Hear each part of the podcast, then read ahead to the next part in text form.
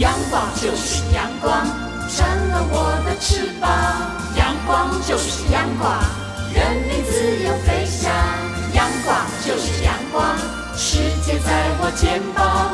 阳光是你，是我生命的翅膀。好啊咿咿耶，好啊咿呀啦咿呀喂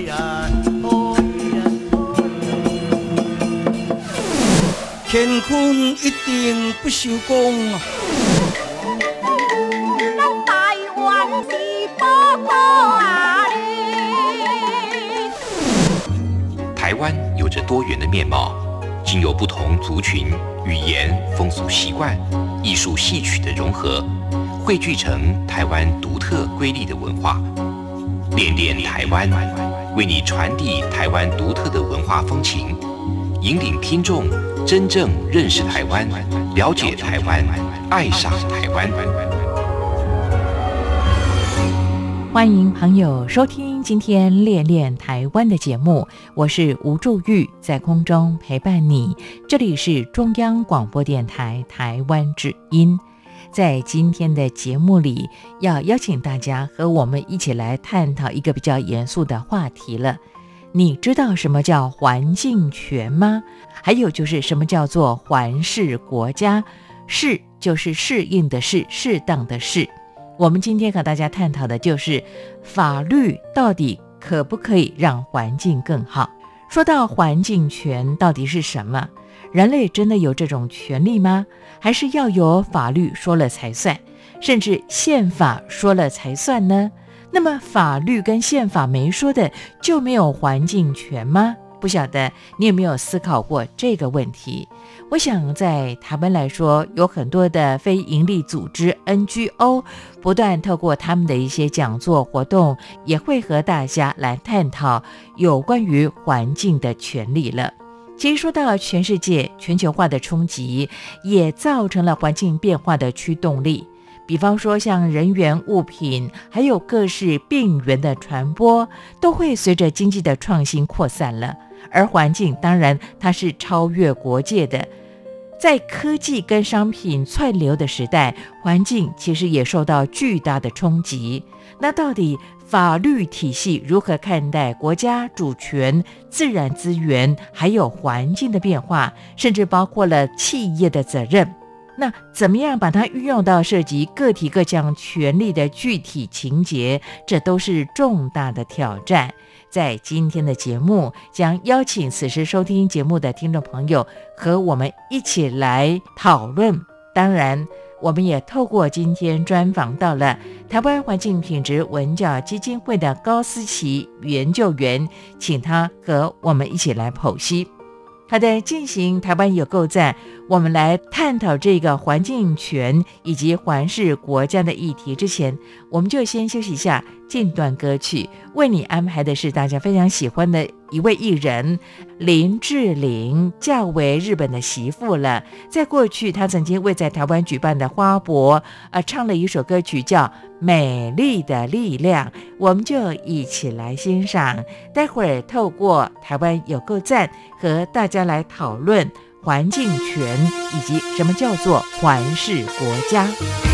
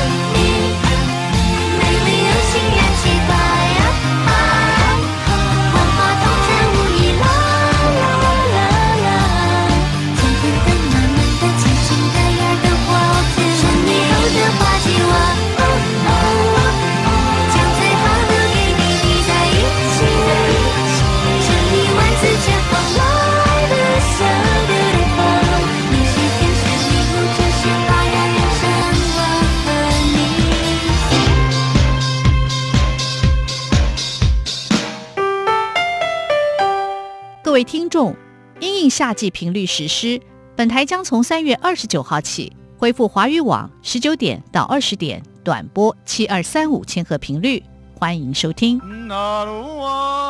宝贝，你可不可以告诉我，台湾到底有什么？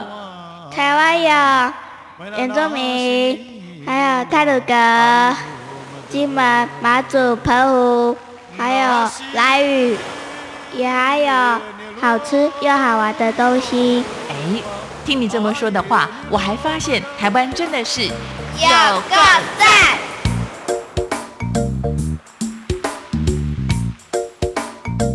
大家好，我是环境品质文教基金会的研究员高思琪。那今天很高兴来接收呃朱玉杰的访谈。那我们今天要谈的内容是我们。环品会的一个电子期刊《环报》，那在上一期的时候，我们有发表一篇文章，叫做《环境权与环视国家》。那在这篇文章里面有谈到一些呃关于环境与法律的议题，然后今天希望可以跟各位听众朋友一起来谈谈。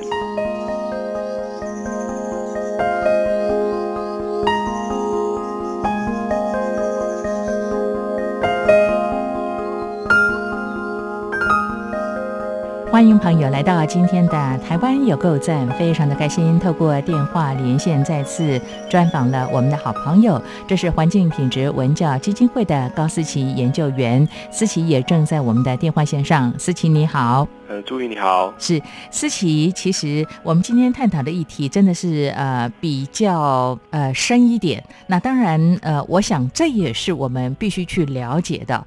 台湾其实这段期间的防疫工作做得非常的好，成绩亮眼呢。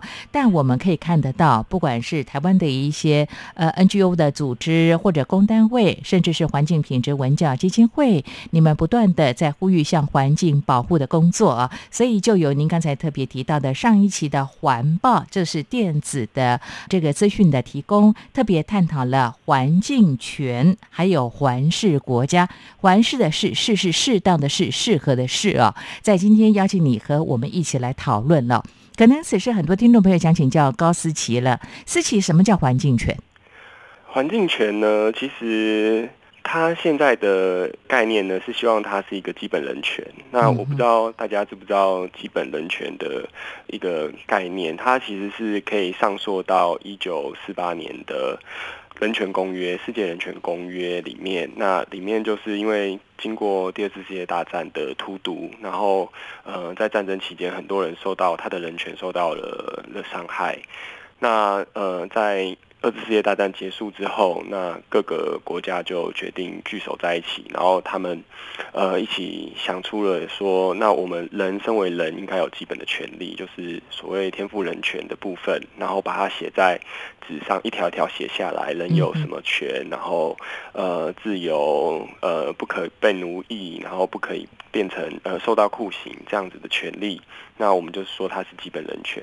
那环境权的话，就是当呃可能近一百年来环境的破坏越来越严重，那人们开始发现说，环境是不是也可以成为一个基本权利？就是每一个人可以享有一个健康生活的环境，然后我可不可以把它定到宪法里面？嗯嗯，对，成为被整个国家最高的一个管理的原则。那这个就是所谓的环境权。好，刚才高思琪研究员特别说到，在公元的一九四八年的时候，当时的世界人权宣言里头，可能比较针对是人的部分呢，对，反而是没有对环境来制定这样的一个法律相关的政策跟条文呢。是呃，刚才你特别提到，二次大战之后，其实各国的经济复苏了，社会发展，所以环境权就开始被大家所关注了。那这个环境权，就您自己呃所爬书到的一些资料来说的话，是以欧美国家先提出这样的一些概念吗？那亚洲国家有吗？呃，亚洲国家基本上比较少。嗯那其实最早开始讲环境权的也不是欧美，哦是哦是拉丁美洲。哦，这倒是出乎我的意料之外。对对对，嗯当最早把环境权写到他们宪法里面的是厄瓜多。嗯哼。对，他们为什么会那么重视呢？就你的了解，拉丁美洲怎么那么早就提出这样的一项概念？是因为他们的自然生态资源是比较丰沛，还是说像工业革命啊、一些经济的建设、硬体的发挥，并没有到那个地方去？他们特别去关注到了这一点。嗯，我想一方面也是因为，比如说拉丁美洲还有非洲，他们在近代发展的过程里面，他们其实是受到环境破坏特别严重的地方。了解，是，然后他们同时可能因为语言或什么，也接触到西方这个人权概念比较多，所以他们在发展的时候反而会比，呃，一方面是看到环境破坏非常快速，所以他们的呃环保团体其实非常的激进，然后一直在推动这个环境权的部分。嗯哼，对，就好像你说到，其实以现在目前拉丁美洲的整个发展来讲啊，呃，透过环境来提供像生态旅游的部分，也是他们重要的经济的来源跟活动啊。对，那我在想，当地的环保团体，包括公单位，看到资源的这个珍贵性，所以相对之下，可能他们提出这样的概念会比我们更早一点点呢、是是是环境权这件事情，它只是一种权利吗？把它书写成文字条文就可以，还是说它必须涵盖很多的面向？对，它当然必须涵盖很多的面向哦，嗯因为呃，其实我们知道制定法律它它是快的，嗯它是相对来说是容易的。那像在联合国在二零一七年的时候，他们有发布一份全球环境法制，嗯，就是针对环境的法律做了一个全球报告。那它就里面有提到说，全世界其实已经有一百五十国在他们的宪法里面规定，人民要有拥有健康环境的权利。嗯哼，但是呢，这个报告同时也强调说，虽然有这么多国家定了法律，但是呃，全世界程度来说，这个森林被毁坏，然后生物多样性丧失，还有全球气温上升，甚至是环境维权人士，就是环保团体的人士被杀害的这个情形是越来越多的。嗯哼，对，所以这个研究报告它的一个小结论是说，呃，他不是说我们不应该制定更多法律，但是我们应该把重点就是从制定法律移转到执行还有实施上面，就是如何落实这些法律。对，那这个呃研究报告的人员他后来接受访谈也说，其实政策实施最大的挑战就是缺乏政治的意愿。嗯嗯，对，因为呃我们知道你要保护环境，可能很多人觉得会阻阻碍所谓经济发展。是然后，那一方面，政治如果整个国家没有给呃这个环境权落实提供资金，或者是民间社会没有管道参与，那甚至有一些国家有特别严重的贪腐问题，那这些都会影响他的政治意愿去落实环境保护。那最后的的情况就是，虽然有有法律，但是嗯跟没有法律说不定差不多，OK，况。对，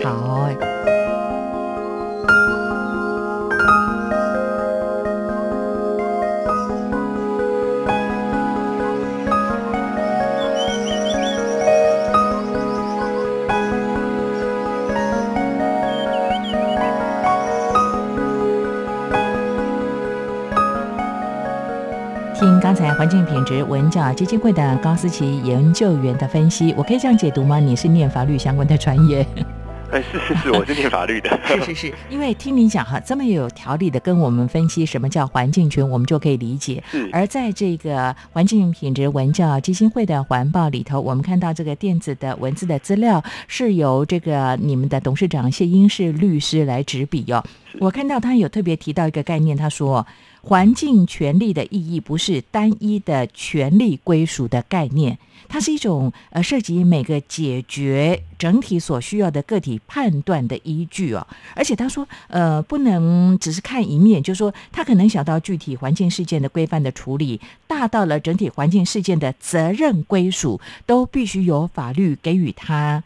当做根据而做适当的回应啊，所以刚才你特别提到，其实不只是有法律的条文，有白纸黑字，它必须要有这个执行力就对了。是没错，嗯，刚刚那个谢律师，就是我们谢董事长所写的的文字，可能对很多听众朋友来说是生硬的，然后是比较深的，因为他本身也是也是念法律的嘛。是，对，那但是呃，其实讲的比较。简单一点，就是我刚刚讲到说，呃，所谓的政治意愿，嗯，或者是这个全民对落实环境权的这个概念，它如果有更强的的要求的话，嗯，那它就比较容易落实到，呃，不只是你去定一个环境的专门法规，那本来就已经存在的，甚至是民法、行政法、建筑法，它其实都应该要有环境的落实，嗯，环境意识在里面。我我稍微整理一下啊，如果我讲错，请高思琪呃帮我做一些指正啊。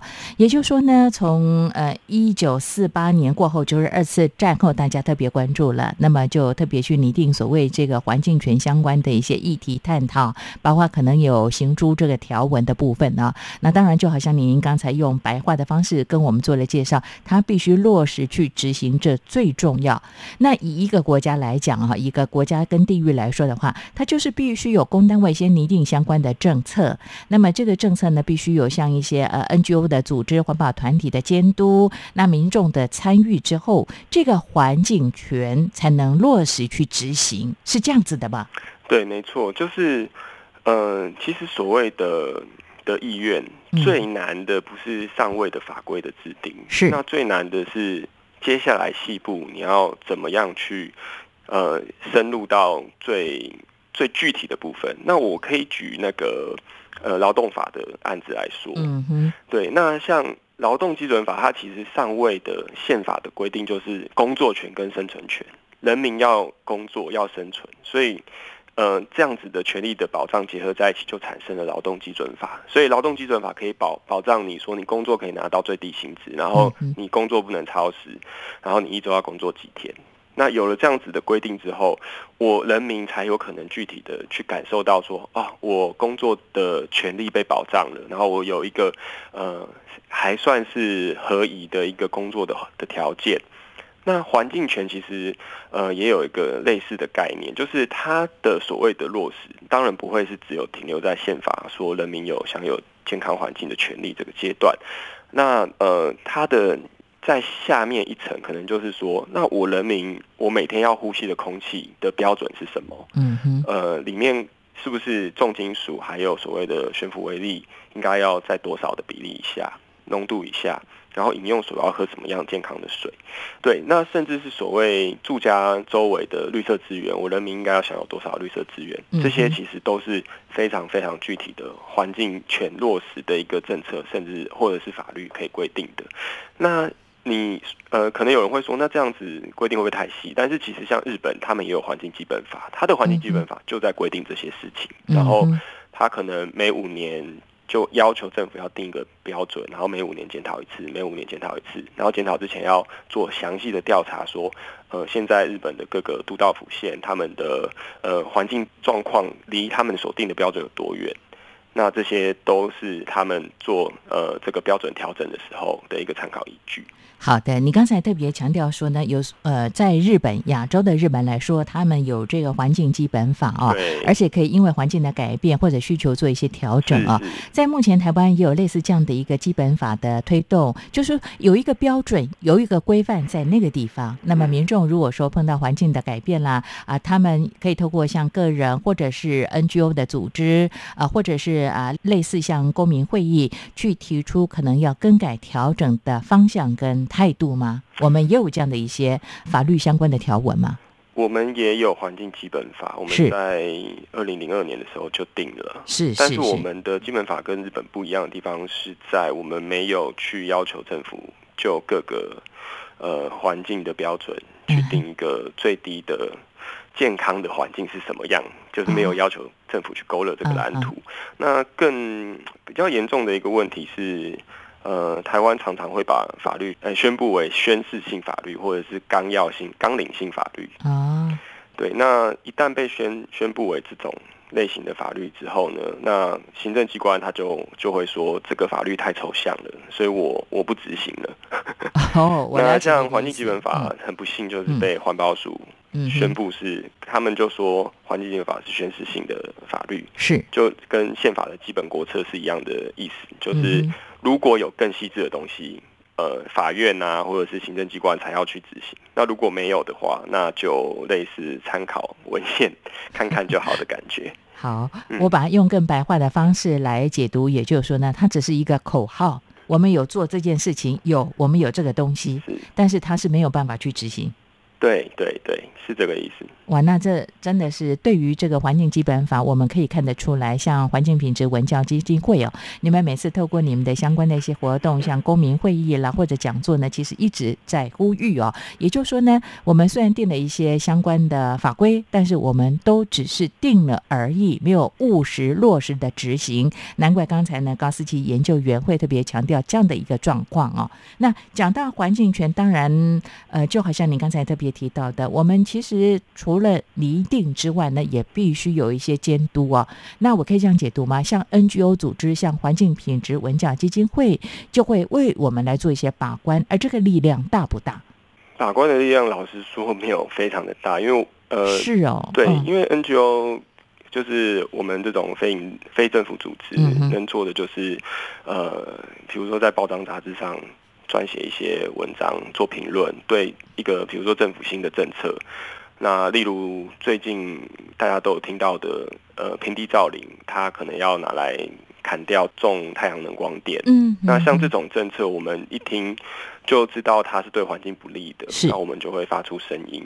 那有时候我们的声音传出去之后，有人听到，他觉得也非常有道理的时候，就会 echo。那这种回音越来越多的时候，有时候的确会产生影响。嗯哼，对，那我们能做的就是发出十次声音，然后我们可能有两次得到回声，我们就很高兴这样子。OK，对好，其实呃，最近很多的例子，我们都可以跟大家来做一些分享，嗯像是高雄茄定湿地，原本是候鸟很重要的栖息的地点呢、啊。当初前几年，其实高雄市政府要做一些开发的动作，当地民众包括啊像鸟类学会、环境团体也不断的去倡议。那当然，这个经济上的开发就暂时停顿下来。我反而看到了高雄市政府呢，啊，他们就很认真的去推动像环境教育的工作那像花东，我们在台湾的民众都知道，它是我们最后的一块净土哦。那看到像有大型的养鸡场。他想去那边养鸡，而当地的民众就为了维护他们的家乡，其实也有很多的一些倡议哦。我想这都是一种力量啊、那我可以这样解释吗？也就是说呢，呃，民众还有像我们的非营利组织、公民团体的合作之后，确实可以达到一定的监督的功能。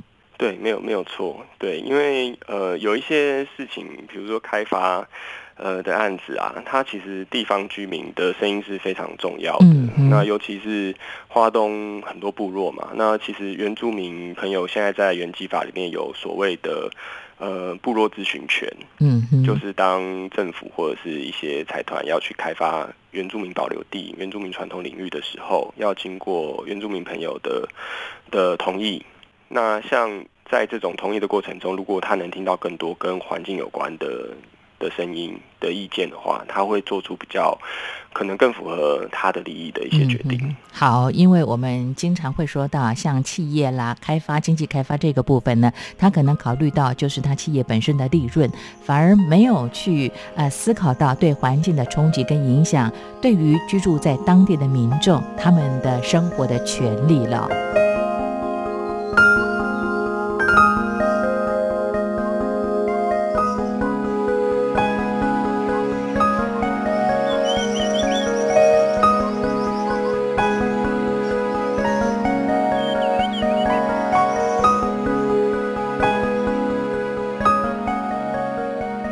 下来，我想请环境品质文教基金会的高思琪研究员和大家来讨论一下所谓的环视国家环境适应的适适当的适环视国家环视国家的兴起，应该是在呃环境权这样的倡议之后的事情了吧？是没错，嗯哼，对，因为相较于环境权这种基本人权，它是保障个人，那。呃，环境适应国家的这个概念，它是意识到其实人类集体的一个行为对于环境的治理有非常重大的影响。那所谓的集体，就包括国家、企业、家庭跟个人，它的一一整个呃回圈式的决策过程，然后最后产生呃的结果，就是会对环境的这个现状产生一些影响。那我们就是希望说在。提出这个环视国家的概念，然后去思考说如何正确的赋予现在既有的法律一些适当的任务跟角色。那他强调的面向可能就会更更多元，就不只是环境，他还呃涉及教育、历史文化、社会经济，然后军事政治等等的面向。嗯哼，他考虑的更多就对了。他考虑面向更多。好，刚才你特别说到了，其实像台湾制定的环境相关的基本法，那我们可能就没有去考虑到说，哎，这个呃整个环境的改变，或者是呃由于其他的因素的关系，影响到我们的生活、身体的健康这个部分。而以环视国家来说的话，它的要求我们可以这样解读吗？更加的多元，而且更加的严格。也就是说，啊，它涵盖刚才你特别提到的这么多的面。面向啊，在环境意识下面呢，我们必须让环境受到一定的保护呢。是这样，没错。对，就是说，嗯，其实我们有时候会听到一个名词叫做呃机关本位。嗯哼。对，那这个是呃台湾一个很大的问题。嗯。所以之前大家一直，包括最近都在吵说要通过那个环资部嘛，是环环境资源呃部要成立。那就是为了把各个，比如说本来在经济部有一些土地的开发的权利放在经济部，然后有一些放在渔业署，有些放在林务局，那现在全部都要集合在一起，放到同一个部门，然后认为说这样子的方法可能会更有效的管理自然资源。嗯，那我们提出环视国家的概念之后呢，可能就要思考说，我们国家就是在有这么多环境法律的。拘束之下呢？为什么这个环境的问题还是存在？难道真的只是因为这些机关的事权，关于自然环境的事权没有统合的这个问题而已吗？还是说？呃，其实是长久以来说，对于这个环境跟经济发展之间的冲突，我们其实一直是呃偏向经济的这个面向。是是是，我想这就是很多的 NGO 非营利组织他们一直在提醒丁宁，也是倡议的部分呢。就说呢，我们都觉得好像经济开发、工业的发展很重要，但是没有想到说，其实环境的基本的维护，它反而是对我们的影响更大啊。在你们在环报当中提到的。法律可以让环境更好当中，从环境权探讨到环视国家相关的一些呃概念的时候呢，我看到你们特别提到说呢，对环境的知识跟解释不能由国家垄断呢，那可能呃司法也要扮演一个很重要凸显的角色啊，是是这样没错，因为其实我们知道，像台湾虽然有五。五个机关嘛，那我们还是三权分立，基本上三权分立的一个这样国家。但是，呃，其实司法在处理这些跟行政有关的的争议的时候，它通常是比较退缩的，他会选择尊重那个行政的的判断。嗯哼。那我们其实一直都是想要提出说，司法它的角色其实应该更积极，它应该自己去判断说，呃，比如说我刚刚说的环境基本法，它是不是一个单纯的宣示性的法律，还是它可以经过解释之后，在个案的判断上面得出法法官不一样的新政？那这些都是呃，法官他应该要去在这个环境变迁这么快的时时代下，他应该要去思考的法律的角色。OK，我想请教高思琪研究员，也就是说呢，我们刚才举到了像在花东一带，呃，有这个大型的企业想到那个地方进驻养鸡，他们也圈了很多的地啊。当然，我们可以理解那边的土地的价值呢，买入的价格当然相对 于西半部来讲是比较便宜，而且好山好水哦。那刚才我们也特别谈到了这个环视国家，台湾进入环视国家的时候，我们还有很多一些努力的地方哦，比方说，可能我们要积极去面对。哦，那以这个呃养鸡场的设立来讲，如果当地的民众的抗议反抗，那目前是暂时是停止开发设厂，就是它的这个设备的建立的部分、建设的部分。那如果说以台湾目前你所了解的一些环境基本法，还有相关的一些法律的规定规范来说的话，挡得下来吗？我们有这样的机会吗？就您的理解，其实现在真的比较。强的力量是，如果是在东部的话，就是看他是不是在原住民的土地上。那这个案子我我不是很清楚。那如果他是在原住民土地上的话，他就有比较高的的机会。那如果不是的话，那就要看说这个养鸡场周围受影响的人，他会不会，如果他有环评，那环评过了之后，那这样子，呃，这些人会不会去提起一个诉讼？OK，对，呃，我问的比较直接，当然这是我个人的好奇，不代表本台的立场哦。你觉得像一些环评做的有务实吗？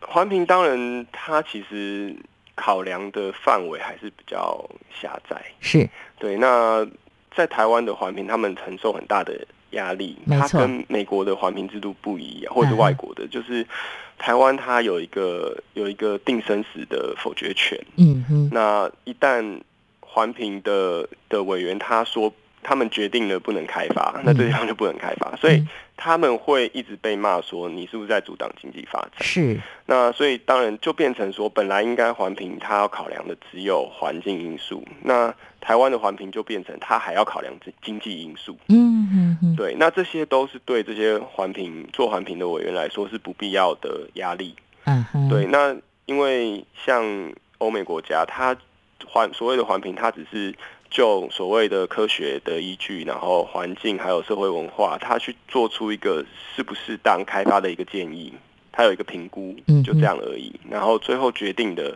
决定权还是放在主管机关身上，那政治压力也在他们身上，而不是会在做环评的单位身上。所以我觉得台湾的环评其实制度来说是扭曲的，所以就导致。很多时候看起来，嗯，不像是一个环境专业会做出来的的决定。呃，以台湾来讲，想进入这个环视国家呢，我们还有很多积极要努力的方向，还有很长的一段路要走，对不对？而且刚才特别举到的例子，呃，这个我们除了说环境的评估之外呢，其实有更多考量在经济的发展这个部分啊。我们当然不可否认，经济发展其实对我们的这个整个整体国家的重要性。但呃，回过头来，我们再来看看，如果环境破坏了，我们没有办法生活，没有办法居住的话，有了经济又如何？以上都是我个人的观点，不代表本台的立场。是是。但是从今天我们的讨论，我们就很清楚的了解，不管是环境权，它可能在司法上，它必须有一个依规，那么有更多更严谨的一些讨论之外呢，那以环视国家来讲，不管是公单位啊，那么你刚才特别提到，像尚未制定相关的法律条文的时候。可能必须有很多的一些像 NGO 非营利组织的，呃，像你们这样的有实务经验的人加入做一些讨论，那拟定出来的一些嗯白纸黑字的一些条文，政策上可能对于整个环境才真的有加分，真的能够守护，可以这么说吗？哈，对，可以这样讲。好，我们今天讨论的这个议题比较严肃一点点，但是我们也希望听众朋友，不管在收听节目，透过我们的网站，或者是透过环境品质文教基金会，其实每期有相关一些生态环境维护的工作，包括像推广教育的工作在进行，也希望大家加入我们的行列啊，成为一个当然的职工。是，非常谢谢思琪在今天和大家分享，也跟大家来剖析这么重要的议题。是，那我们下次继续再聊喽。好，谢谢思各位琪，再会。拜拜。